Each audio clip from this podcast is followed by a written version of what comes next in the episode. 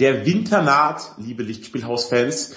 Es schneit, es stürmt demnächst. Hohe Berge gilt es zu bezwingen. Da ich jetzt Alpen erfahren bin, werde ich euch zusammen mit meinem treuen Sherpa Matthias durch das Bergchaos des Everest führen. Und mit den, diesen blumigen Worten heiße ich euch herzlich willkommen im Lichtspielhaus. Genau, äh, dem Basislager der Filmpodcasts. Ähm, denn wir besprechen heute tatsächlich äh, Everest, den Drama, Action, was auch immer Film. Wir werden das noch definieren im Laufe dieser Sendung. Ähm, ich war sehr überrascht von dem Film, muss ich sagen. Ich habe mich, äh, wie der Sascha, glaube ich, auch nicht im Vorfeld nicht viel informiert. Wir sind da so reingestolpert und ähm, sind beide verhältnismäßig begeistert. Das kann man schon im Vorfeld sagen, glaube ich. Ja, ich war zunächst mal äußerst skeptisch, denn ähm, was ich erfahren habe aus dem Trailer und so, der Film basiert auf einer wahren Begebenheit. Und das finde ich ja eher immer schon mal schlecht. Denn das wahre Leben ist nicht so gut wie Filme. Das wahre Leben habe ich ja hier im wahren Leben im Prinzip die ganze Zeit. Und dann möchte ich eben ein bisschen was anderes haben in Filmen. Ausgedachte, coole Geschichten. Und ich finde irgendwie immer so nach einer wahren Begebenheit finde ich eher immer so meh. Ja, das ist äh, lustigerweise ist das, also, du hast vollkommen recht. Und umgekehrt ist zum Beispiel so, dass ja bei so ähm, Grusel-Horror-Geschichten, das sind die Sachen immer komplett ausgedacht und es steht trotzdem drunter nach einer wahren Begebenheit. Und das macht es aber auch nicht besser. Ach, darf man das einfach hinschreiben nach einer wahren Begebenheit? Ja, keine Ahnung. Äh, wer soll, weiß nicht, wenn ihr die Frage ist, wie viele Leute können das nachkontrollieren? Wobei, ich finde bei so einem Grusel-Horrorfilm, wenn die schreiben nach einer wahren Begebenheit, das hat ja noch Hand und Fuß und Sinn irgendwie, weil dann hat man dann mehr Angst, man denkt sich ja, uh, das ist echt, was die da zeigen, Geister gibt's wirklich. Natürlich, wenn es auf dem Plakat steht, muss es wohl echt sein. Das ist richtig, die würden das doch nicht drucken, wenn es nicht echt wäre. Nein, nein, und wenn es im Internet steht, zweimal. Stimmt, ja. Na gut, auf jeden Fall Everest nach einer wahren Begebenheit. Und man weiß ja beim Everest, also ich als erfahrener Bergsteiger, ja, ich weiß ja, dass am Everest, da stirbt jeder Vierte, der da hoch will. Ja, Echt? Das ist das so hoch tatsächlich? Die, äh, wir haben Wie so hoch? Ja, der Berg ist so hoch. Nein, nicht, nein, nein, nein, die, die Todesrate, nicht der Berg. Die Todes, das klingt auch ein guter Film, ey. Die Todesrate. Die Todesrate ja, am Everest. Ja, man sagt, dass jeder Vierte äh, die Grätsche macht. Und jetzt war ja eh, äh, Stichwort Erdbeben. Sind nicht bei dem Erdbeben in Nepal auch die ganzen Everest-Leute da draufgegangen, die da unten im Basislager waren? Ja, weil der Everest ist auf die gefallen dann. Er ja, umgefallen. Jetzt, ja. Und hat das Lager unter sich begraben. Ach so, ja, aber ist er jetzt noch genauso hoch? Nee, er ist jetzt äh, im Querschnitt. das ist gucken, wie breit er ist einfach gekippt. Der liegt jetzt auf der Seite. Ja. Ja. Und dementsprechend muss man das jetzt umrechnen. Ist immer noch hoch, bin ich sicher. Ähm, ja, auf jeden Fall, jeder Vierte angeblich geht drauf bei einer Everest-Besteigung. Ja? Und also, ich weiß nicht, würde dich sowas reizen, das mal zu machen? Ich finde das total merkwürdig, weil ähm, mich rei also ich finde diese diese Filme und ähm, dieses äh, dieses dieses Pathos, das da so vermittelt wird und dieses Bergsteigen ist toll und bis ans Limit gehen und so, weißt du? Das finde das total äh, interessant. Auch so dieser dieser Satz, der immer wieder kommt.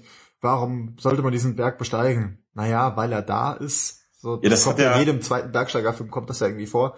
Und ich kann nicht lustigerweise auch irgendwie nachvollziehen. Ich finde, das hat was Heroisches irgendwie. Ja, aber weißt du, woher das kommt, das Zitat tatsächlich, weil er da ist? Hat das nicht Edmund Hillary gesagt oder so? Ja, richtig. Die haben ihn gefragt, warum, warum haben sie, warum haben sie das gemacht, ja? Warum haben sie einen Berg bestiegen? Was war ihr Antrieb? Warum haben sie das gemacht, ja? Weil er da ist. Ja? Und es kommt dieses zweite coole Zitat, und anderen hat man mal gefragt, ähm, warum haben sie das eigentlich gemacht? Warum sind sie jetzt 100 Meilen gelaufen am Stück und so? Weißt du, diese, ganz oft diese ganzen Extremleute, Sag, weil ich es kann. Ja? Mhm. Und das sagt ja auch dieser Hausmeister, der da mitklettert, der ähm, Doug, Doug Hansen, der sagt ja auch im Film, weil ich es kann. Deswegen mache ich das. Mhm. Also das finde ich schon ganz cool eigentlich. Ja, das hat, hat schon was. Ähm, ich frage mich nur manchmal, ob das Ergebnis die Strapazen wert ist. Weißt du, was ja, ich meine?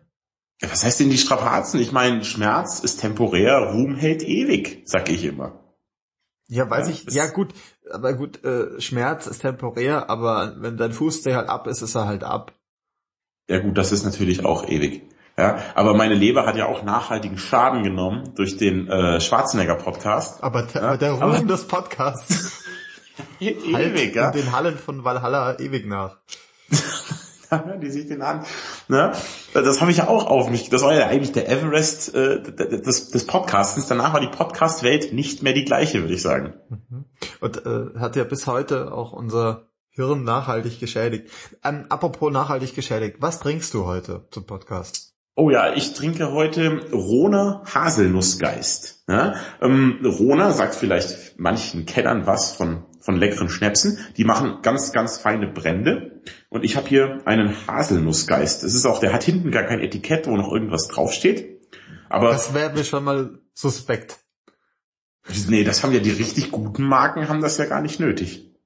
Hm? Haselnuss, Aroma und medizinischer Alkohol. Verhältnis 1 zu 1. Nein, Rona steht tatsächlich für Qualität. Das schmeckt lecker. Der, der, also ich kenne ihn ja schon. Ähm, der ist auch nicht so schlimm. Wir haben ja schon mal zusammen Haselnuss-Schnaps getrunken. In, äh, da waren wir auch im Kino, glaube ich, nach dem Hobbit war das. Da waren wir doch in irgendeiner Bar und Im haben dann Lamm. einen Haselnuss-Schnaps nach, ja genau. Da waren wir doch in, im Lamm und haben dann da einen Haselnuss-Schnaps nach dem anderen getrunken. Der war ja nicht so schön. Der hat halt nach Aber, Hanuta geschmeckt. Richtig, aber der ist besser. Und ich werde mir jetzt auch schon mal was in mein Schnapsgläschen füllen. Also den trinkt man ja in Schottgläsern. Ah. Ah, das geht aber leider schweigend zustande. Man ich, ich kann ja schon mal erzählen, was ich trinke derweil. Ja. Ich trinke ein Getränk, ein Kaltgetränk, und zwar trinke ich Mio Mio Mate. Kultig, spritzig, frisch. Auf den Untertitel könnte ich verzichten. Äh, verzichten. Apropos frisch. Ähm, hm? Keine Ahnung, wo das eigentlich herkommt. Ich versuche das gerade mal rauszufinden. Aus Grüneberg, wo auch immer das sein mag. Von der Vivaris Getränke GmbH. Auf jeden Fall sieht's ganz cool aus, weil da so was Aztekenmäßiges drauf ist. Ich mache jetzt auch mal auf. Moment. Aha. Ja. Also es ist halt so ein, es ist halt so ein Mate-Getränk, wie man es halt kennt. Äh, ich weiß nicht. Wir haben ja damals, wir waren ja beide sehr überrascht, als wir ehemals ähm, diesen, was war das denn? Das normale Club, Clubmate getrunken Club haben. Mate-Tee. Äh, aber das ich habe mich überrascht, wir waren angewidert. Nein, ich habe mich ja über den Podcast hinweg damals schon dran gewöhnt und eben seitdem trinke ich ab und zu ganz gern tatsächlich so Mate-Zeug. Ich probiere jetzt auch mal. Ja, bitte. Also ich kann es voll überrascht tun, aber ich habe das tatsächlich schon mal getrunken und habe es jetzt nochmal gekauft, weil ich es so gut fand. Ich finde das total erfrischend. Ich finde es echt angenehm. Dann zische ich jetzt meinen Himbeer, einen Haselnussgeist, Verzeihung. Mhm. Aber du sagst ja, man soll nicht so ausatmen durch den Mund dann, ne? Das ist ja schlecht, wenn man Schnaps getrunken hat. Ja, wenn, als, man das Brennen vermeiden möchte, soll man dieses, was man ja sich so angewöhnt hat, dieses als cool empfunden, dieses, ah, das, dieses, oh, der Whisky brennt aber. Ja, aber die Cowboys machen das auch. Ja, die Cowboys sind auch Idioten, deswegen sind sie auch nur Cowboys und keine Anteilseigner an der Eisenbahn. Tatsächlich. Na gut. Ne, aber das ist ja ein Rona und der ist ja gut, der brennt ja nicht so. Der ist ja eher mild im Abgang. Das mhm. geht schon. Aber ich finde dieses Mio Mio Mate gut. Apropos Mate. Da kann, ich möchte mal wissen, und zwar kennt jemand, weiß jemand, wo man gescheiten Mate-Tee herbekommt und auf was man da achten muss? Weil ich, ich, ich trinke so gerade im Winterabend eigentlich immer Tee und ich dachte mir, ich könnte mal Mate-Tee trinken. Vielleicht auch so tagsüber, um so den Wachheitsspiegel ein wenig anzuheben. Würde mich interessieren, was es da so verschiedenstes gibt und auf was man da achten muss. Den Wachheitsgrad, ja, mein Freund, ich glaube, den solltest du wirklich mal hochdrehen. Wenn ich so Geschichten von dir höre, oh ja, heute Morgen, ich bin aufgestanden, habe mal schön gefrühstückt, habe Kaffee getrunken und dann habe ich mich auch wieder hingelegt. Die Zeiten ja, sind vorbei. Die Zeiten sind vorbei. Ich bin ein arbeitender Mensch noch. Ach ja, stimmt, du bist in Lohn und Brot, dann musst du tatsächlich, äh, äh, musst du aufstehen und auch arbeiten gehen. Ja, tatsächlich. Na gut, das ist ja dann schade, ne, wenn du dein, dein nach dem Frühstücksschläfchen jetzt nicht mehr halten kannst. Um dich zu, für die FIFA-Matches des Nachmittags zu stärken. Tatsache. Ja. Ne? Ähm, jetzt habe ich aber eine Frage. Wir haben noch im Podcast Club Mate getrunken und ich glaube, unser Urteil war, das schmeckt ja wie Füße. Das war dein Urteil. Richtig? Nein, nein. Ja, ich habe schon während des Podcasts gesagt, dass es mir immer besser geschmeckt hat. Und ich finde das tatsächlich ganz gut. Es ist ja so, es ist ja, es ist ja wie Eistee, nur halt schwarzer Eistee. Nee, es ist wie Eistee nur in Scheiße. Nennen wir das Kind doch einfach mal beim Namen. Tonfrau Steffi behauptet, es, es, es riecht wie Zigaretten. Kalte Zigaretten. Jetzt, das ist ja furchtbar. Ich hoffe, die trinkt den dann auch nicht bei euch zu Hause, oder? Nee, nee, ich bin schon der Einzige, der das hier trinkt. Ja, das wundert mich auch irgendwie. Ich glaube, du hast dir die wegge, du hast so oft, ah, nach dem Whisky gemacht und hast dir jetzt deine Geschmacksnerven weggebrannt damit. Das ist das Letzte, was mir von meinem Hipster-Gen noch geblieben ist und das muss ich damit am Leben halten. Ah, na gut, dann gönn ich dir. Das ist ja nur ein, ein, ein Hipster-Merkmal von drei, die man braucht, um als Hipster durchzugehen. Ja, dann ist das noch in Ordnung. Was war denn die anderen? Kannst du das nochmal, damit ihr euch da mal zu Hause selbst überprüfen könnt, ob ihr schon, schon oder noch ein Hipster seid? Also die anderen Hipster-Merkmale wären dann enge Hosen, äh, Fensterglasbrillen, gezwirbelte Schnurrbärte, ein großer Schal und übergroße Mützen. Das sind so, würde ich sagen, äh, die Hipster-Merkmale. Kannst du mal gerade erwähnen, wie viele Prozent du davon erfüllst? Ich erfülle davon im Moment lediglich, nee, ich habe nicht mal, einen, ich habe ja nicht mal einen gezwirbelten Bart, ich trage einen normalen Bart. Und mein Gott, meine Mütze, man könnte meiner Mütze eine gewisse Übergröße unterstellen, die ich momentan trage. Ja, aber die soll ja auch meinen Kopf wärmen. Na gut, na gut. Also habe ich auch nur eins von, die, von drei nötigen Hipster-Merkmalen und gelte somit nicht als, als Hipster. Wo man auch große Mützen tragen soll, damit man keine kalten Ohren bekommt, ist ja, wenn man den Mount Everest ersteigt. Alter, das war ein richtig schlechter Lanz, du. Also, aber du hast uns schön wieder in die Spur gebracht, denn wir waren, waren weit, weit weg. Ja, wir waren quasi von der, von der, wie sagt man denn, von der äh, Leitleine, nee, wie sagt man denn da? Was hat man denn am Berg? Da gibt's auch so eine Leine. Das Leitseil. Leitseil jetzt, ne? Das Leitseil ist das Stichwort. Ja, da gehen die lang. Ähm, Das Seil Okay, des dann- dann legen wir auch gleich mal los. Ich fange mit der Geschichte an. Ähm, es ist so, dass ähm, nach den ersten Besteigungen des Everest irgendwann so war, dass die einfachen Leute, die, die keine Extremsportler oder so waren, das auch machen wollten. Aber es ist natürlich sehr schwierig. Und dann haben gewiefte äh, Bergsteiger irgendwann das touristische Potenzial entdeckt, die das mit sich bringt. Und dann gab es die ersten Gesellschaften, die gesagt haben, okay, ihr zahlt mir jetzt irgendwie 70.000 Flocken, ne, damals auch sehr viel Geld, ähm, und dafür bringe ich euch da hoch. Die fliegen die ein, bringen die ins Basislager, äh, gehen mit denen hoch, mit Sherpas und allem, ja, ähm, und ermöglichen denen den Aufstieg. Also der Aufstieg ist nicht garantiert, aber sie sagen, wir tun alles, dass ihr da hochkommt. Ja, es ist ja, kann ja sein, das ist ja auch sehr wetterabhängig, die ganze Geschichte. Ja, die haben gleich ein Zeitfenster von vier Wochen, in denen die Besteigung halt irgendwie möglich ist tatsächlich. Und das braucht alles viel Vorbereitung. Also nachdem man im Basislager ist, dann muss man mehrfach äh, zu verschiedenen Höhenstufen quasi aufsteigen, zu verschiedenen Camps und dann wieder absteigen, um den Körper langsam dran zu gewöhnen. Ja, neben einem die Sherpas da hochlaufen, als wäre es nichts. Ja, das stimmt. Ähm, es ist ja auch so, dass um den Everest zu besteigen, braucht man gar nicht so besondere Bergsteigerfähigkeiten.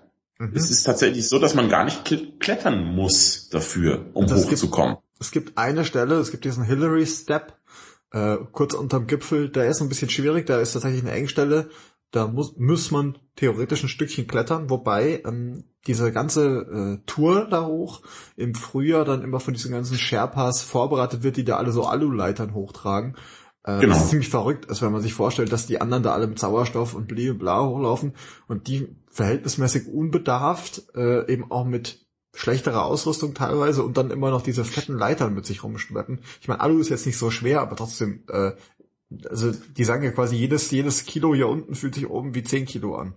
Ja, das stimmt, ja. Das wird eben alles so vorbereitet, dass Bergsteigerfähigkeiten gar nicht vonnöten sind. Worum es viel eher geht, deswegen das auch nicht jeder machen kann, ähm, ist die körperliche Fitness und die Fähigkeit des Körpers, äh, sich daran zu gewöhnen, an die extremen Bedingungen. Manche Menschen sind auch schlicht und einfach nicht dafür gemacht. Ja, da füllt sich auf der Höhe die Lunge mit Flüssigkeit, die husten es aus und das, manche Menschen bringen es einfach nicht. Und also wie gesagt, muss auch sehr, sehr fit sein, weil das eben unheimlich anstrengend ist. Man sieht das im Film, die bewegen sich sehr, sehr langsam den Berg hoch. hm? Aber wie du schon gesagt hast, Matthias, das ist immer noch, also das ist in Wahrheit noch viel langsamer als im Film eigentlich. Ja, es ist halt äh, hier eben dann auch so, dass äh, man schön sieht, es gibt eben diese verschiedenen Teams, die sich äh, das Basislager quasi aufgeteilt haben und die dann äh, ja verschiedentlich eben versuchen, ihre Klienten da hochzubekommen. Wobei auch klar ist, es wird auch schon deutlich gemacht, diese Klienten, auch wenn das jetzt wie der eine, du hast schon erwähnt, der eine quasi so ein Postbote ist, mehr oder weniger der Hausmeister, ähm, ist es trotzdem keine Pfeife. Also du musst schon nachweisen, ich glaube, du musst irgendwie, keine Ahnung, vier von diesen berühmten Seven Summits oder so bestiegen haben, ähm, damit du überhaupt aufgenommen wirst in diese Teams. Ja, ja, die wollen ja, sonst bringen die ja in Lebensgefahr, die Leute. Das wollen die ja auf keinen Fall. Ja. Richtig. Und die Hauptfigur des Films ist äh, Rob Hall, also ihn gab's wirklich. mit, der hat diese Firma Adventure Consultant, nennt sich das, glaube ich, so war es, ne? Genau. Genau. Und ähm, der versucht im Film seine Truppe auf den Everest zu bringen. Darum geht's. Er hat einen Reporter dabei, ja, ähm, der darüber auch berichtet dann und damit eben ein bisschen Werbung gemacht wird für, für seine Truppe. Genau. Also es ist insgesamt eine recht bunte Truppe. Du hast einen Typ dabei, der Beck, auch erfahrener, ist natürlich, also er bleibt äh, quasi überflüssig zu erwähnen, das sind alles erfahrene Bergsteiger. Er hat, er hat ein bisschen mehr Geld, also ihm bricht das kein Zacken aus der Krone, da mal 60, 70.000 Euro auszugeben. Ähm, dann hast du halt eben diesen Postboten-Typ wieder mit dabei, dann hast du so eine, was ist das, Japanerin, glaube ich, ja. die ähm, irgendwie schon sechs der Seven Summits eben bestiegen hatten und der Everest ist eben jetzt das letzte, was hier noch auf der Liste steht. Und man trifft noch Leute aus anderen Teams. Eben den, wie heißt der Fischer? Gespielt von? Scott Fischer. Äh, Jake Gyllenhaal. Genau, Jake Gyllenhaal. Äh, Mountain Madness genannt. Und der ist so ein bisschen, der ist so ein bisschen der Hippie unter den Bergsteigern dort. Er ist der Konkurrent vom Hall also von der Hauptfigur. Ja? Und wie du, genau, du hast recht, er ist bisschen der Hippie. Er liegt, die erste Begegnung, er liegt da, fast oben ohne im, im, im Basislager, ja, auf der Höhe, säuft sich immer so ein bisschen an, hat so Ketten an, auch eine Mütze. Also du, er hat eigentlich auch zwei von drei Hipster-Merkmalen. Ja? Er hat einen großen Bart und eine übergroße Mütze. Ja. Wobei auch interessant ist, ähm, es kommt im Film schon recht früh, früh raus und da merkt man schon daran, dass es eben kein typischer Actionfilm oder irgendwas in der Richtung ist. Es gibt nicht den Bösewicht. Es gibt ja, ein paar Typen, die ein bisschen sturköpfig sind, als es darum geht, äh, ob man sich nicht äh, aufteilen soll, wer wann den Berg besteigen kann, damit man nicht in diesem äh, mittlerweile schon fast berühmten Stau am Everest äh, gelangt. Ähm, da gibt es ein paar Typen, die finden das nicht so geil, die wollen sich nicht absprechen mit den anderen. Aber es wird schon recht schnell klar, dass es darum eigentlich gar nicht so wirklich geht. Nee, der Scott sagt auch äh, zum, zum Rob Hall, sagt der Scott Fischer dann auch, du komm, wir schaffen machen das schon zusammen und sowas und wir helfen uns auch, weil es soll ja wirklich hier keiner draufgehen irgendwie, deswegen, wegen unserem, unserem Konkurrenzkampf und wir wollen ja alle die Leute da hochbringen, sicher und so. Also, hast schon recht, so einen richtig Bösen gibt's nicht. Es gibt halt nur ähm, eher coole Leute und langweilige Leute. Ich finde, darin gliedert sich bisschen die Crew. Ja? Ich finde zum Beispiel, dass die Hauptfigur, ähm, der, also Rob Hall, ist langweilig. Ich, das ist so eine Schwäche, die der Film hat. Ich finde, der ist so völlig generisch. Er ist so ein bisschen der Good Guy, hm, der so einen gut zuredet, immer ein bisschen lieber vorsichtiger ist, als ein Risiko einzugehen. Und, und ich finde, der ist so, so boah, bist irgendwie ein bisschen lahm. Ja, der, der, der Scott Fischer sagt das auch, du bist, äh, seine Taktik ist so ein bisschen, er ist der Händchenhalter. Richtig. Also er ist wirklich so, er versucht da jeden hochzubringen und das Problem ist, äh, sein, sein Hauptproblem, was ihm auch dann eben, ja, eben Probleme machen wird, ist, dass er nicht Nein sagen kann, weil er so ein netter Kerl ist. Ja. Und das äh, ist halt am Mount Everest, wenn man da Entscheidungen auf Leben und Tod treffen muss, nicht so gut, wenn man dann zu jedem sagt, na ja, wir kriegen das schon hin. Ja, der Scott Fischer sagt was ziemlich cooles. Der sagt, du, nee, ich bin da anders als du, der der Jungen hochbringen will. Ey, wenn es einer nicht packt, dann hat er es auch verdammt nochmal einfach nicht verdient, auf den Berg zu steigen. Ja? Wenn es einer aus eigener Kraft nicht schafft, da hochzugehen. Mhm. Das ist eben, da ist ganz anders als der Rob Hall, ist der Scott Fisher, also der von Jack Gyllenhaal gespielt wird, eine der großen, großen Stärken des Films. Ich finde, es ist von Anfang an, mag man den sehr gerne, es ist eine unglaublich coole Socke. Man weiß also, der ist eigentlich auch der beste Bergsteiger am Berg, oder? Hat man so das Gefühl. Der hat am meisten drauf. Das Scott Fischer. Ja. Ja, schon. Der geht auch immer mal die doppelte Tour noch oder so. Oder ja gut, ich bringe den jetzt noch runter und dann komme ich wieder hoch, ich hole euch noch ein, das schaffe ich locker und sowas. Und das alles dann sagen, ey du, das ist echt ganz schön viel Kletterei und sowas. Oh ja, schaffe ich schon. Und dann bringt das auch. Also ist einfach ein geiler Typ. Ja, der ist halt, der ist so ein bisschen der, hm, wie soll man das sagen, der Marathonläufer unter den Bergsteigern da. Auch so ein bisschen. Ja, er ist so, der Unterschied ist so, er ist wie so ein Ultramarathonläufer. Ja, der Rob Hall ist so dieser strebsame 42,2 Typ, der sich immer an die Regeln hält. Und der andere ist halt eher so der Rockstar. Der sagt, ja, ich mache auch noch viel mehr als alle anderen und so, ich pack das schon. Ja? Also er hat doch schon dieses Rockstar-Image, weil er feiert dann noch Partys im Basislager und trinkt sich immer wieder einen an. Auch am Abend, bevor es losgeht, säuft er noch eine halbe Flasche Whisky, es ist ihm grad wurscht, aber er steht trotzdem früh auf und schafft es halt trotzdem irgendwie. Ja. Aber er, man merkt auch, es, äh, entscheidet, hat ihn, es kostet ihn auch viel. Denn ähm, man sieht ihn dann dabei, wie er sich dann auch mal so, so Zeug spritzt, irgendwie, was glaube ich denn, das, äh, irgendwie, keine Ahnung, das bindet, glaube ich, irgendwas im Blut oder, oder von der Durchblutung oder irgend sowas. Ja. Ähm, damit er das da wieder hoch und runter schafft. Also man merkt schon, äh, die Jahre, in denen er das mal so lustig, lustig machen konnte, das ist vorbei. Ja, das stimmt. Also du hast recht, das ist eben auch das Coole an dem Film. Man sieht, was es ihn kostet, das weiter so zu machen, das so zu, betreiben. Aber trotzdem mag ich ihn eigentlich am liebsten. Er war meine Lieblingsfigur. Ja? Wir können ein bisschen über die Figuren noch so reden. Wir haben ja den Doug Hansen, ne? ähm, wird gespielt von John Hawkes. John Hawkes erkennt man vom Sehen, würde ich sagen. Also ich weiß nicht, wo er sonst noch mitspielt, aber wenn man ihn sieht, erkennt man ihn. Ja. Ist so ein, so ein komisch typischer Nebendarsteller. Der ist so, der Doug ist eben dieser Hausmeister in der Schule und der hat von den Schülern wird Geld gesammelt, dass er da hochkommt. Ja. Genau, das ist und der dann dritte Anlauf. Richtig, er ist der dritte und letzte Anlauf. Er probiert es halt noch einmal. Vorher hat er es immer nicht geschafft, weil er krank geworden ist und zu schwach war. Und jetzt will er es halt nochmal versuchen. Die Schüler haben ges gespendet, dass er die Flagge von denen oben aufstellt. Und es ist so ein bisschen, oh, hm, hoffentlich schafft das, ja. Das Publikum soll so für den ein bisschen sein, dass er es auch packt. Ja, gleichzeitig ist von vorne äh, ran schon klar, irgendwie, okay, du bist halt nicht die Maschine, die sich da im Zweifelsfall halt hochkämpft und so. Ähm, Ja. er, ist, er ist so ein Risikokandidat, äh, den ganzen Film Richtig. durch. Genau. Der hat dann auch so Akklimatisierungsprobleme, versucht es dann aber zu vertuschen. Weißt du, so, nee, geht schon, geht schon. Weißt du, er ist so der Typ, der im Zombie-Film gebissen wird und es keinem sagt. Ja. Das ist so der, der Art Charakter ist das, finde ich. Ja, unsympathisch. Dann haben wir, also ich fand ihn unsympathisch. Ich glaub, ja, ich die, die mochte ihn auch irgendwie nicht, weil ähm, da schon klar ist, dass, also mir persönlich wäre es lieb gewesen, wenn ihm halt einer gesagt hätte, ist mir scheißegal, ob das dein dritter Anlauf ist, du bleibst jetzt hier unten. Ja, Ja, richtig, richtig. Ähm, dann haben wir den Beck, den Nachnamen habe ich vergessen. ja. Der, der Beck, äh, Beck Weathers, genau. Beck Weathers wird gespielt von Josh Brolin. Wie, wie hast du den, wie fandest du den eigentlich? Ähm, ich fand den ganz gut. Er ist halt so, er tut so ein bisschen, als wäre er der kernige Texaner halt, ähm, der, der da hochgeht, einfach so, weil er es halt kann, weil er so ein kerniger Typ ist, macht er das.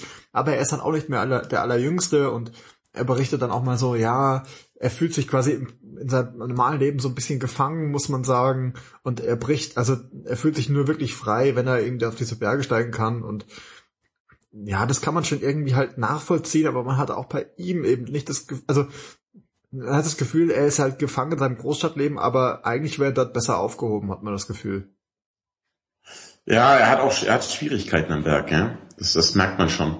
Also man hat das Gefühl, dass einfach, das ist einfach nur zu groß für ihn. Also der wäre auch an einem normalen Berg, äh, da kann er genauso ausbrechen. Das muss nicht unbedingt der Everest sein. Ja. Dann haben wir noch, das finde ich ganz komisch, einen Typ, der heißt im Film Guy Cotter. Der klettert irgendwie an einem anderen Berg und beobachtet so ein bisschen mit dem Fernglas und will denen helfen auch aus der Ferne. Und das ist halt einfach mal Sam Worthington. In Ja. der kleinen, pupsigsten Nebenrolle spielt einfach mal Sam Worthington mit. Kannst du mir das mal erklären? Was ist bitte mit Sam Worthingtons Karriere passiert? Wer hat die, wen hat der eine reingehauen in Hollywood? Was hat der falsch gemacht, dass die so das Klo runtergespült wurde? Das ist wirklich eine gute Frage. Also ich habe mich gefreut, ihn zu sehen wieder mal. Ich finde ihn, er ist total sympathisch irgendwie. Ich, also ich mag ihn wirklich gern. Aber irgendwie diese Rolle, ich meine, die Rolle ist auch echt ganz nett. So, also er, er hat halt super wenig Aufwand dafür, dass er bei so einem Blockbuster dabei ist, weil er muss dieses ganze Geklettere nicht machen. Man hat's, er ist eigentlich der Typ, der ähm, unten im Basislager sitzt und irgendwie äh, vor sich hin brütet und ähm, irgendwie Angst um die Leute am Berg hat. So, das Ja, ist seine Aufgabe. richtig. Ich hatte so ein bisschen das Gefühl, als hätte man ihn im Nachhinein noch eingebaut. So nach dem Motto, übrigens hier Sam, äh, willst du nicht auch mitmachen? Ah ja, okay, was, welche Rolle bleibt denn noch so? Ja, hm, nee, am Berg sind jetzt schon alle. Du könntest Das alles- rumsitzen und die Sachen Ja. kommentieren, die oben passieren. Ach so, ja, okay. Mache ich besser als nix. Ja. Ja. Dafür spendieren den einen Döner und ein Bier oder so. Das- es- Ich weiß auch nicht, das wäre auch mein eigener Podcast eigentlich. Wer was wurde aus Sam Worthington? Investigativer Journalismus ist das Stichwort. Das können wir mal rausfinden. Interessiert mich schon. Dann haben wir noch eine große Schauspielerin in einer kleinen Rolle. Wobei es gibt ja kleine, keine, keine kleinen Rollen, nur kleine Schauspieler, sagt man. Kira Knightley Ja. spielt die schwangere Frau vom Scott Hall, äh, vom, vom der Hauptfigur heißt, nicht Scott Hall, sondern Rob Hall, Entschuldigung. Ähm, die ist zu Hause und telefoniert ab und zu mit ihm, so ein bisschen. Ja. ja. Das Und ist aber- so ihr Ding. Da möchte ich aber auch gleich dazu sagen, ich finde, das macht sie gut. Also am Anfang denkt man sich, okay, deine Frau ist leider einfach zu heiß für dich, so. Weil Rob, Viel zu heiß. Viel Rob heiß. ist echt kein ansehnlicher Typ irgendwie. Nee. Und Überhaupt ähm, nicht. aber ich finde, man kauft ihr das gut ab, wie sie so, also ähm, es kommt überhaupt auch bei dem Beck auch mal vor, dass man seine Familie zu Hause sieht und so. Und ähm, da finde ich, das finde ich ganz gut gemacht, weil du hast dann immer dieses zum Beispiel, die sind auf dem Berg und es kommt der Sturm auf und es ist super laut und so und dann Schnitt und dann siehst du, wie die Familie ganz ruhig zu Hause sitzt und sich irgendwie Sorgen macht um die Leute am Berg. Mhm. Ich finde, das ist schon gut gelöst, dass man auch mal sieht, was die Leute unten mitmachen und so. Mhm. Dann gab es auch noch meinen geheimen Liebling, den Anatoli Bukrev. Das ist so der erste Maat vom Scott Fischer. Und der Anatoli sagt einfach, ach, nö, ich nehme keinen Sauerstoff mit auf den Everest, ich mache das einfach mal ohne. Und der Anatoli ist auch irgendwie der geilste Typ, oder? Der steigt immer da lang, es läuft abends auch mit und es ist ihm alles völlig egal. Der ist einfach, der ist zu stur, als auch, dass er, dass er aufgeben könnte, oder? Ich finde, der war, der war auch ein, ein ganz geiler Typ irgendwie. Der, der war super cool. Das ist auch der Einzige, der wirklich da quasi auch immer wieder hoch und runter klettert und überhaupt alles Mögliche macht, ohne dass Ja. es ihn irgendwie auch nur eine, einen Kratzer kostet oder sowas. Und du hast das Gefühl gehabt, im Zweifelsfall hätte er sich irgendwie seinen eigenen Arm abgeschnitten, wäre trotzdem noch hochgeklettert oder so. Ja klar, hätte sich Bosch draus gemacht. Aber jetzt, wieso geht der Film bitte nicht um die Truppe, um Scott Fischer? Ja, da ist eben Scott Fischer selbst dabei, da ist sein Anatoli dabei, dann sieht sein Sherpa viel geiler aus als der andere, der hat nämlich lange Haare und einen Schnurres. Also ich hätte lieber den Film gesehen, erzählt aus der Sicht von Scott Fischer und seinen Leuten. Die sind einfach die viel buntere, coolere Zirkustruppe. Ja, aber das ist genau der Punkt. Weil Ich glaube, die sind zu bunt und zu zirkusmäßig. Ähm, dass die, du brauchst einen, einen, einen Hauptcharakter, an dem du es aufhängst. Ähm, man muss natürlich auch sagen, die Geschichte von ihm ist auch fast die dramatischste, würde ich sagen. Ähm, Und insofern ist alles andere noch Zusatz, aber du merkst auch schon, es geht, es ist wirklich ja dieses ähm, Drama insgesamt, dieser ganzen, dieser ganzen, ähm, wie sagt man denn, äh, also dieses ganzen, dieses ganzen Jahres sozusagen. Es ist ja nicht nur ein Einzelschicksal, sondern ähm, das merkt man ja auch schon, die wollen zum Beispiel alle auch quasi ja am selben Tag aufsteigen. Äh, am optimalsten Tag und dementsprechend ist es eben nicht nur das Schicksal der einen Truppe, die da Probleme bekommt, sondern tatsächlich von allen, die an dem Tag am Berg waren. Ja, es geht schon um alle. Das stimmt schon, die helfen sich ja dann auch alle und sowas. Ja, trotzdem hätte ich gern gehabt, dass tatsächlich Jake Gyllenhaal mehr Screentime bekommt. Ich finde, er war mir zu wenig präsent. Erstens ist er der mit Abstand stärkste Name ja, im Cast Mhm. von allen. Er spielt die coolste Figur von allen. Also der berühmteste Schauspieler spielt am besten, spielt die beste Rolle. Ey, dann bring den doch mehr ein. Ich finde, man, Oder? hat- man hat so ein bisschen das Gefühl, am, auch am Ende des Filmes, man möchte gern so ein, so ein äh, Prequel irgendwie sehen. Wie ist Scott Fischer der coolste Bergsteiger aller Zeiten geworden? Genau, ge bitteschön, Dankeschön. Das ist der Film, den ich sehen will, ja? Der große Scott Fischer Film. Das wird mich interessieren, weil alle haben auch ziemlichen Respekt vor ihm und sagen immer, oh, wenn sogar du Probleme hast und so, als wäre er der krasseste Typ im ganzen Everest. Ja. Er ist ja auch der, der, den Namen, seine Firma Mountain Madness hat man, weil man ihn, glaube ich, so, er wird ja auch das Mr. Mountain Madness und so genannt von den anderen. Also bitte mehr von dem. Ja? Und ich muss jetzt sagen, trotzdem ist es ein ganz, ganz starker Film geworden, obwohl es ähm, eine sehr langweilige Hauptfigur gibt und es zu wenig um die Interessanten geht. Wollen wir ein bisschen aufdröseln, warum er uns, uns denn trotzdem so gut gefallen hat, Matthias? Mhm. Ich glaube, wir müssen mal ein bisschen in die Handlung einsteigen. Also ohne jetzt an der Stelle zu viel spoilen zu wollen. Also wir wollen eigentlich gar nicht spoilen, denn der Film lebt ähm, zum ganz großen Teil von seiner Spannung. Deswegen wollen wir das eigentlich absolut spoilerfrei halten für euch. Ja, es Oder? ist auch, es ist auch dementsprechend äh, verhältnismäßig sinnvoll, sich, also es beruht ja tatsächlich auf wahren Begebenheiten. Und es ist wirklich sinnvoll, sich nicht im Vorfeld damit auseinanderzusetzen, das kann man auch schon sagen, wer oder wer nicht es vom Berg runter schafft. Ja, Weil du auf keinen Fall das Ja. nachgucken. Weil du hast ähm, durch den ganzen Film, du hast, du weißt, irgendwas geht schief, das ist dir von vornherein klar. Ähm, aber du kannst wirklich bis zum Schluss nicht sagen, wer es schafft und wer nicht. Ja, absolut. Ähm, Es ist halt nicht so typisch Hollywood irgendwie, aber man, man weiß es nicht, ja. Es kann, kann jeden treffen, kann keinen treffen und man fiebert wirklich ganz extrem mit bei der ganzen Sache. Es gibt etwas, das ich leider ein bisschen albern finde, ähm, nämlich hat Rob Hall hat so einen Sherpa, den Lobsang. Lobsang nennen sie ihn, glaube ich. Klingt wie ein Gericht. Ich hätte gerne einmal die Lobsang mit Erdnusssoße, bitte. Und Lobsang hat jetzt einfach versucht, eine exotische Synchronstimme zu geben. Mhm. Und ich weiß, du bist ja ein O-Ton-Faschist, aber sogar du hast vielleicht gemerkt aus dem deutschen Fernsehen, dass er eine ganz berühmte Synchronstimme hat, Lobsang. Er hat nämlich die Synchronstimme von Rajesh Kutrapali aus der Big Bang Theory. Und ja. das macht manch dramatischen Moment sehr, sehr albern. Es ist halt der eine Typ, der immer alle Inder oder in dem Fall äh, Nepalesen spricht. Ja. Also, also wirklich, das ist dieser, also du hast das Gefühl, immer wenn irgendwo ein Inder rangezogen wird, spricht er ihn halt. Ja.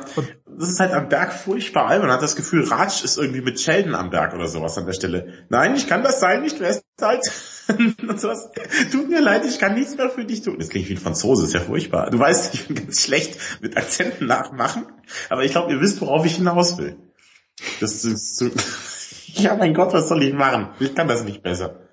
Hier, du kannst hier Kai Jan einen Podcast machen mit dem, der könnte das bestimmt gut. Ja.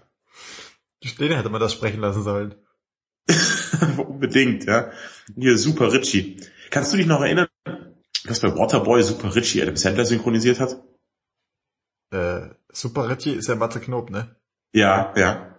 Das ist eigentlich beides schlimm. schlimm. Ich finde Adam Sandler schon schlimm. Aber selbst Adam Sandler hat Matze Knob nicht verdient. Adam Sandler ist retrospektiv eigentlich gar nicht so schlecht, das sage ich jetzt an dieser Stelle mal. Aber mehr dazu im eigenen Adam Sandler Podcast. Ähm, ja, auf jeden Fall, die Synchro ist hier unglücklich. Ansonsten gibt's nichts zu meckern. Jeder hat seine Synchronstimme, die man so kennt. Also Jake Gyllenhaal hat seine.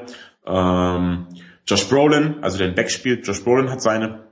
Und das passt schon eigentlich. Das ist sonst wieder ganz gut gemacht. Ja? Mhm. Auf jeden Fall, genau, wir waren in der Handlung noch, die wollen dann da hoch. Und dann gibt's halt einfach mehrere Probleme. Ja, das mit dem Schlange stehen, dann spielt das Wetter ein bisschen verrückt, ja. Also wie gesagt, es gibt einfach Probleme. Der möchte ich eigentlich auch überhaupt nicht erzählen dazu, oder? Ja, nee, das reicht vollkommen aus. Ähm, und wie gesagt, es ist halt, es ist wirklich sehr dramatisch und man weiß einfach nicht, wer schafft's runter und wer nicht. Und das Problem ist tatsächlich, ähm, du hast verschiedene Schauplätze quasi auch. Oder das finde ich eigentlich ganz gut. Ähm, du hast, du hast dein, dein, dein äh, Mr. Hall, der quasi ganz oben am Berg ist. Dann hast du noch andere, die mit anderen Problemen zu kämpfen haben. Also einer kriegt zum Beispiel Probleme mit der Sicht und du begleitest jeden so bei seinem eigenen Kampf mit dem Berg. Genau, das ist super gemacht. Man ist wirklich mit jedem Einzelnen, so einzeln am Berg unterwegs mit seinen eigenen Problemen. Es ist auch gut inszeniert, ähm, gefällt mir auch ganz gut. Ja, das, da hast du recht, das ist eine Stärke des Films. Und wir haben ja noch das Team im Basislager, das wir auch immer begleiten, ja, die dann recht wenig auch machen können. Mhm. Ja, du sitzt halt unten, die funken dann immer hoch und ähm, eine, eine, äh, Kira Knightley sagt das in dem Film irgendwann ganz schön, das war lustigerweise Gedanke, den ich fünf Minuten irgendwie vorher im Kino hatte. Äh, wenn du auf diesem Berg bist, könntest du genauso gut auf dem Mond sein. Also du bist so weit weg, weil auch in dieser Höhe, äh, du bist nicht zu erreichen, weil auch in der Höhe keine Hubschrauber mehr fliegen oder ähnliches. Ja. Du bist einfach weg. Und alle, die unten sitzen, die können einfach nur hoffen und beten und nichts machen. Und das ist schon sehr dramatisch, weil du hast das Gefühl, so weit sind sie ja gar nicht weg, aber diese Leben, diese, diese Umwelt da oben ist so lebensfeindlich, ähm, dass da einfach niemand eingreifen kann im Zweifelsfall und du auch im Zweifelsfall deinen Freunden nicht helfen kannst, weil du mhm. dich tatsächlich entscheiden musst, ob du selbst es noch unterschaffen willst oder nicht. Und sobald du quasi jemandem anderen hilfst, äh, sinken deine Überlebenschancen rapide. Und das haben sie auch richtig gut gemacht, ja, diese Entscheidung, dass man sagt, hey, alleine würde ich es vielleicht schaffen. Ja? Aber wenn ich mich jetzt dafür entscheide, meinem Freund zu helfen, dann gehe ich selber wahrscheinlich auch drauf. Das das wird schon cool gemacht. Also da habe ich auch eben dieses, dieses, diese Empathie, die man hat mit den Figuren, ne, die kommt richtig durch bei dem Film. Also man fühlt und kämpft mit denen. Das ist eben auch die Stärke des Films, dass es nicht so, so blöde Unsympathen irgendwie gibt. Ja? Sondern es sind alles halbwegs normale Menschen und, und irgendwie hofft man auch, man hofft wirklich, dass jeder es schafft. Man fiebert richtig mit. Wenn die einem nämlich egal wären, das habe ich ja schon ganz oft gesagt. Wenn die Figuren Arschlöcher sind, halt nicht so coole Arschlöcher, ja so extra böse, sondern halt so langweilige, dumme Arschlöcher, dann ist mir egal, was mit denen passiert und dann verliert der Film seine Spannung. Indem der Film aber vorher genau richtig viel erzählt hat über die Figuren. Man weiß über jeden ein bisschen was, weiß, wie es daheim ist und sowas, dass man auch mitfühlt mit denen. In dem Moment ist der Film dann auch super spannend für mich, weil ich will, dass sie es schaffen. Mhm. Lass uns mal äh, noch zwei Sätze kurz noch zur Optik sagen. Ähm, ich fand nämlich, die Optik war gut gemacht. Ich, also ich finde, generell muss man leider immer noch sagen, Kunstschnee sieht einfach aus wie Kunstschnee. Das ist einfach so. Äh, aber ich finde, die haben ja wie wirklich ganze Teile, wie zum Beispiel diesen Hillary Step, den ich vorhin angesprochen habe, komplett nachgebaut einfach. Das ist quasi eins zu eins. Mhm. Und ähm, äh, es gibt so eine nette Kameraeinstellung, da siehst du quasi von der Seite wird gezeigt, wie, wie schräg, der, also wie sie den Berg hochsteigen. Und du siehst ja. tatsächlich zum ersten Mal, wie schräg das ist. ähm, ich finde zum Beispiel, das ist, ja, das ist ein großes Problem, das darzustellen, weil wenn du dir, zum Beispiel, wenn du Tour de France oder sowas guckst und siehst, wie die da mit dem Fahrrad hochfahren, du hast das Gefühl, die bleiben ja fast stehen. Da kommt aber nicht raus, wie steil dieser Berg ist. Und hier hast du Einstellungen gehabt, da hast du es richtig gesehen, wie die quasi fast eine senkrechte Wand hochlaufen. Und das erklärt dann auch das Tempo. Und das fand ich richtig gut gelöst. Ja, wer, wer guckt denn, erstens meine Frage an dieser Stelle ist, wer guckt denn bitte noch Tour de France? Ich, ich. Ja, aber jetzt gehörst du auch zur arbeitenden Bevölkerung. Du weißt schon, dass deine Lebenszeit begrenzt ist, Matthias. Ich sitze halt da, das trinke mein Mate und gucke Tour de France. Oh Gott, ja, ja, das ist was ganz anderes. Ja. Aber das stimmt. Ähm, das mit dem Kunstschnee, muss ich jetzt sagen, finde ich überhaupt nicht so. Dass das irgendwie nach Kunstschnee aussah. Für mich, ja, und ich bin ja der Alpinist unter den Podcastern, ja, ähm, wirkte das tatsächlich wie echter Schnee. Also fiel mir jetzt gar nicht auf, dass der irgendwie schlecht gemacht war oder Kunstschnee oder sowas. Das sah doch einfach aus wie Schnee. Ich weiß nicht, ich kann, ich finde ganz oft sieht einfach Kunstschnee aus wie Kunstschnee. Diese Flocken sind immer zu viel zu fest und dann schmelzen sie halt auch nicht gescheit. Das sieht irgendwie immer komisch aus. Hm. Also Aber ich weiß nicht, wer weiß, wer weiß, ob die Flocken auf dem Everest nicht auch so sind. Vielleicht haben die extra. Es gibt doch auch, das ist doch kein Kunstschnee, wahrscheinlich ist echter Schnee, das weil, weil überleg doch, ja, sowieso, weil die, es gibt ja auch Schneekanonen, die im Sommer Schnee machen können, wenn man mag. Mhm. Ja? Also ich glaube, das passt schon. Ähm, hast du ihn in 3D gesehen oder in 2D? Ich habe ihn in 3D gesehen. Ja, ich auch. Natürlich. Und das war absolut für den Arsch. Man könnte meinen, Sascha, wieso ein Bergsteigerfilm? Der wirkt doch nur richtig gut in 3D. Mhm. Ajo, aber es gibt in dem Film einfach nicht so Höhenszenen. Es ist eher, man ist nah am Geschehen, ja, die Menschen kämpfen sich, laufen halt steil nach oben ähm, durch den Schnee. Aber so Absturzgefahr gibt's eigentlich fast nie. Und wenn, dann guckt man auch nicht richtig nach unten. Also es ist jetzt nicht, es wird in keinster Weise irgendwie so die Höhe durch das 3D verstärkt, weil es gibt einfach keine typischen, wie man meinen könnte, Kletterszenen, die jetzt mit der Höhe irgendwie spielen und wie steil das ist und, und, und tralala. Ähm, und deswegen, ich habe das 3D eigentlich nicht gemerkt, muss ich ehrlich sagen. Ja, nee, hat sich nicht wirklich gelohnt. Es gab mal hier und da, hat man das Gefühl, hat man absichtlich eine so eine Höhenszene eingesetzt, Einmal müssen sie über so eine Aluleiter, über so eine, so eine Klippe irgendwie gehen und einmal ganz ja. am Anfang, während sie noch Richtung Berg laufen, hast du einmal so eine schöne Brücke, äh, wo du halt auch so eine Drohnenaufnahme irgendwie gemacht hast. Das ist alles ganz, äh, sieht gut aus. Also ist, der Film sieht an sich wirklich sehr schön aus, aber du hast schon recht, es, ähm, für diesen Film mit so vielen Nahaufnahmen am Berg hat sich das 3D eigentlich nicht gelohnt. Naja, das ist auch, ich habe das Gefühl, wir kein echtes 3D. Ich habe ja den Unterschied zwischen Surreal 3D, for real, habe eben noch nicht ganz begriffen, aber das war so, wenn ich meine Brille abgenommen habe, gab es oft an manchen Szenen auch keine Doppelkonturen. Und so das heißt, dass man der, der Film ja wohl nicht mit mit den den Avatar-Kameras gemacht wurde, glaube ich. Obwohl obwohl Sam Worthington dabei war. Stimmt, ja, eigentlich kann man meinen. Ja, ähm, auf jeden Fall 3D war für einen Eimer. Ansonsten die Optik, ich finde die Kälte wurde gut in Szene gesetzt. Ich finde, man hat richtig gemerkt, selber gespürt, wie kalt es da ist. Das stimmt wohl. Ja? Ähm, ja. Lass uns, lass uns schon mal zum Fazit kommen dann. Es ist, es ist Zeit. Es ist schon Zeit. Okay, dann nur kurz Soundtrack, nicht vorhanden. Deine, deine ähm, Sauerstoffreserven neigen sich dem Ende zu. Du musst den Abstieg wagen. Okay, dann jetzt den Abstieg, dann, dann, dann schieße ich gleich mal rein. Ähm, wir haben ähm, einen guten Cast mit einer tollen Truppe, allen voran, wirklich Jake Gyllenhaal als Scott Fisher ist ganz großartig. Ähm, wir haben einen Film, bei dem wir mitfiebern mit den Leuten, wir haben coole Aufnahmen, wie ich finde, auch wenn es jetzt nicht so die Höhenaufnahmen sind. Ähm, einfach diese Schneeaufnahmen, das ist sehr gut gemacht. Ähm, und dann haben wir eben die ganz große Stärke des Films, die mir das, was mir absolut gut gefallen hat, und das habe ich auch selten so erlebt, der Film ist einfach spannend. Ja, das, das ist, das ist das, das Fund, mit dem der Film wuchern kann. Der Film ist unfassbar spannend, weil es eben eine wahre Begebenheit ist. Es ist kein, kein Hollywood-Scheißende, das geschrieben wurde oder so, sondern so war es halt da. Ja, also so wie es, wie es eben wirklich sich abgespielt hat und dementsprechend ähm, es ist halt auch schlimm oder weniger schlimm. Ja? Und man weiß einfach nicht, wer es schafft. Du hast keine Ahnung. Es gibt nicht den Klischee-Helden, der eh durchkommt oder sowas, sondern du hast halt die Truppe und jetzt mal schauen, was passiert. Und ich sag teilweise wirklich mit den Fingern mich festgekrallt im Sitz und dachte, boah, hoffentlich schaffen die das jetzt. Und ich bin so gespannt, wer es packt. Und boah, das war jetzt total überraschend. Also ist, ich war ganz oft überrascht auch davon. Ähm, und deswegen, weil ich wirklich, wirklich absolut gefesselt war von dem Film. Er war, er ist total kurzweilig, ähm, er zieht sich nicht, ist, ist, er ist nicht zu lang, nicht zu kurz, er ist, hat die perfekte Länge, ja, hat mir auch sehr gut gefallen. Und deswegen für dieses wirklich, für diesen tollen Film gibt's von mir acht von zehn Powersternen. Ah ja. Ja, da, ich schließe mich da mehr oder weniger an. Also ich gebe auch acht äh, von zehn Powersternen tatsächlich, ähm, weil, weil er wirklich überraschend gut war. Ich hatte mich wie auch am Ende noch nicht vorher damit beschäftigt und das hat mich wirklich dann auch gefesselt und ich finde das Thema auch wirklich gut und es ist eben nicht dieser Larifari, irgendwie coole Leute mit Pistolen klettern am Berg rum Ding. Wenn ihr das haben wollt, dann guckt ihr einfach nochmal Cliffhanger und hier seid ihr aber wirklich gefesselt von Anfang bis zum Ende. Der Film hat keine Länge. Allerdings, das sind die zwei Negativpunkte, ist tatsächlich einmal, okay, es ist halt das Echte, aber du möchtest halt tatsächlich mehr von Scott Fisher sehen. Und zum anderen, ähm, der Film nimmt einen, finde ich, wirklich am Ende so mit, also mir ist es noch die ganze Nacht durch den Kopf gegangen, dass ich nicht weiß, ob ich mich nochmal hinsetzen will und mir ihn nochmal anschauen. Zum einen, weil die Spannung dann tatsächlich ein bisschen weg ist, zum anderen, weil ich keinen Bock habe, da nochmal so mitleiden zu müssen, glaube ich. Deswegen auch acht Powersterne. Ja. Und ich glaube, den Sascha hat es tatsächlich aus der Leitung geschmissen. Ähm, dementsprechend hier noch meine persönliche Empfehlung zum Schluss.